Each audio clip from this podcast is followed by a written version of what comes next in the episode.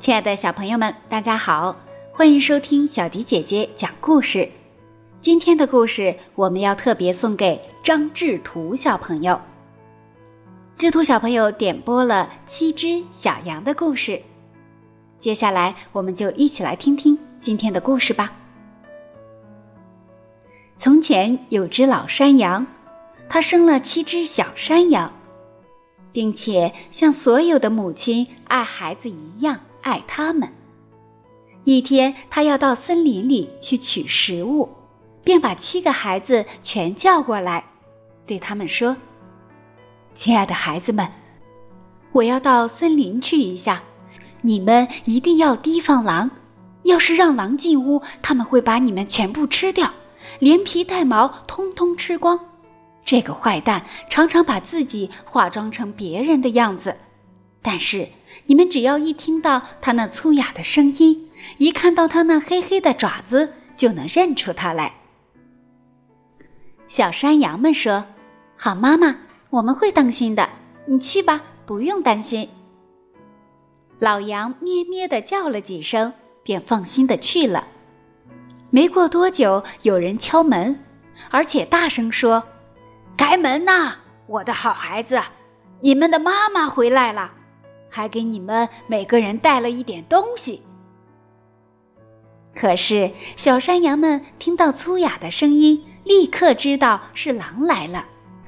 我们不开门，他们大声说：“你不是我们的妈妈，我们的妈妈说话时声音又软又好听，而你的声音非常粗哑，你是狼。”于是狼跑到杂货商那里。买了一大块白垩土，吃了下去，结果嗓子变细了。然后他又来敲山羊家的门，喊道：“开门呐，我的好孩子，你们的妈妈回来了，给你们每个人都带了点东西。”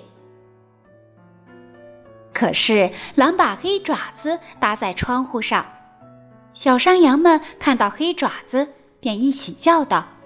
我们不开门，我们的妈妈没有你这样的黑爪子。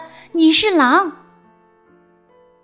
于是狼跑到面包师那里，对他说：“我的脚受了点伤，给我用面团揉一揉。”等面包师用面包给他揉过之后，狼又跑到磨坊主那里，对他说：“在我的脚上撒点白面粉。”磨坊主想，狼肯定是想去骗别人，便拒绝了他的要求。可是狼说：“要是你不给我撒白面粉的话，我就把你吃掉。”磨坊主害怕了，只好撒了点面粉，把狼的爪子弄成白色。这个坏蛋第三次跑到山羊家，一面敲门，一面说。开门呐，孩子们！你们的好妈妈回来了，还从丛林里给你们每个人带来了一些东西。小山羊们叫道：“你先把脚给我们看看，好让我们知道你是不是我们的妈妈。”狼把爪子伸进窗户，小山羊们看到爪子是白色的，便相信他说的是真话，打开了屋门。然而进来的是狼，小山羊们吓坏了，一个个都躲了起来。第一只小山羊跳到了桌子下，第二只钻进了被子，第三只躲到了炉子里，第四只跑进了厨房，第五只藏在柜子里，第六只挤在脸盆下，第七只爬进了中盒里。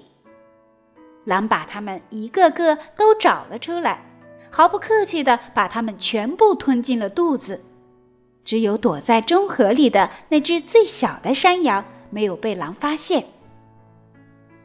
狼吃饱了之后，心满意足地离开了山羊家，来到草地上的一棵大树下，躺下身子，开始呼呼大睡起来。没过多久，老山羊从森林里回来了。他都看到了些什么呀？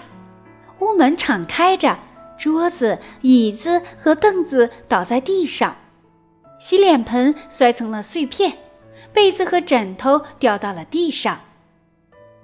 他找他的孩子，可哪里也找不到。他一个个的叫他们的名字，可是没有一个出来答应他。最后，当他叫到最小的山羊名字时，一个细细的声音叫道：“好，妈妈，我在中河里。”老山羊把它抱了出来，他告诉妈妈，狼来过了。并且把哥哥姐姐们都吃掉了。大家可以想象出老山羊失去孩子后哭得多么伤心。老山羊最后伤心的哭着走了出去，最小的山羊也跟着跑了出去。当他们来到草地上时，狼还躺在大树下睡觉，呼噜声震得树枝直抖。老山羊从前后左右打量着狼，看到那家伙鼓得老高的肚子里有什么东西在动个不停。天哪！他说：“我的那些被他吞进肚子里当晚餐的可怜的孩子，难道他们还活着吗？”最小的山羊跑回家，拿来了剪刀和针线。老山羊剪开那恶魔的肚子。刚剪第一刀，一只小羊把头探了出来。他继续剪下去，六只小羊一个个都跳了出来，全都活着，而且一点也没有受伤，因为那贪婪的坏蛋是把它们整个吞下去的。这是多么令人开心的事啊！他们拥抱自己的妈妈。可是羊妈妈说：“你们去找些大石头来。”我们趁着坏蛋还没有醒过来，把石头装到他肚子里去。七只小山羊飞快地拖来很多石头，拼命地往狼肚子里塞。然后山羊妈妈飞快地把狼肚皮缝好，结果狼一点都没有发觉，它根本都没有动弹。狼终于睡醒了，它站起身，想到井边喝水。因为肚子里装着的石头使它口渴的要死，可它刚一迈脚，肚子里的石头便互相碰撞，发出哗啦哗啦的响声。他叫道：“是什么东西在碰撞我的骨头？”我以为只是六只小羊，可怎么感觉像是石头？他到了井边，弯腰去喝水，可沉重的石头压得他掉进了井里。淹死了。七只小羊看到后，全部都跑过来叫道：“狼死了，狼死了！”他们高兴的和妈妈一起围着水井跳起舞来。制图小朋友，这就是小迪姐姐今天送给你的七只小羊的故事，你还喜欢吗？如果喜欢的话，记得叫上你的小伙伴一起来听小迪姐姐讲故事。今天的故事就到这里了。如果小朋友们有想听的故事，可以给小迪姐姐留言，就有机会听到小迪姐姐专门为你讲述的故事了。就到这里了，宝贝们，晚安吧。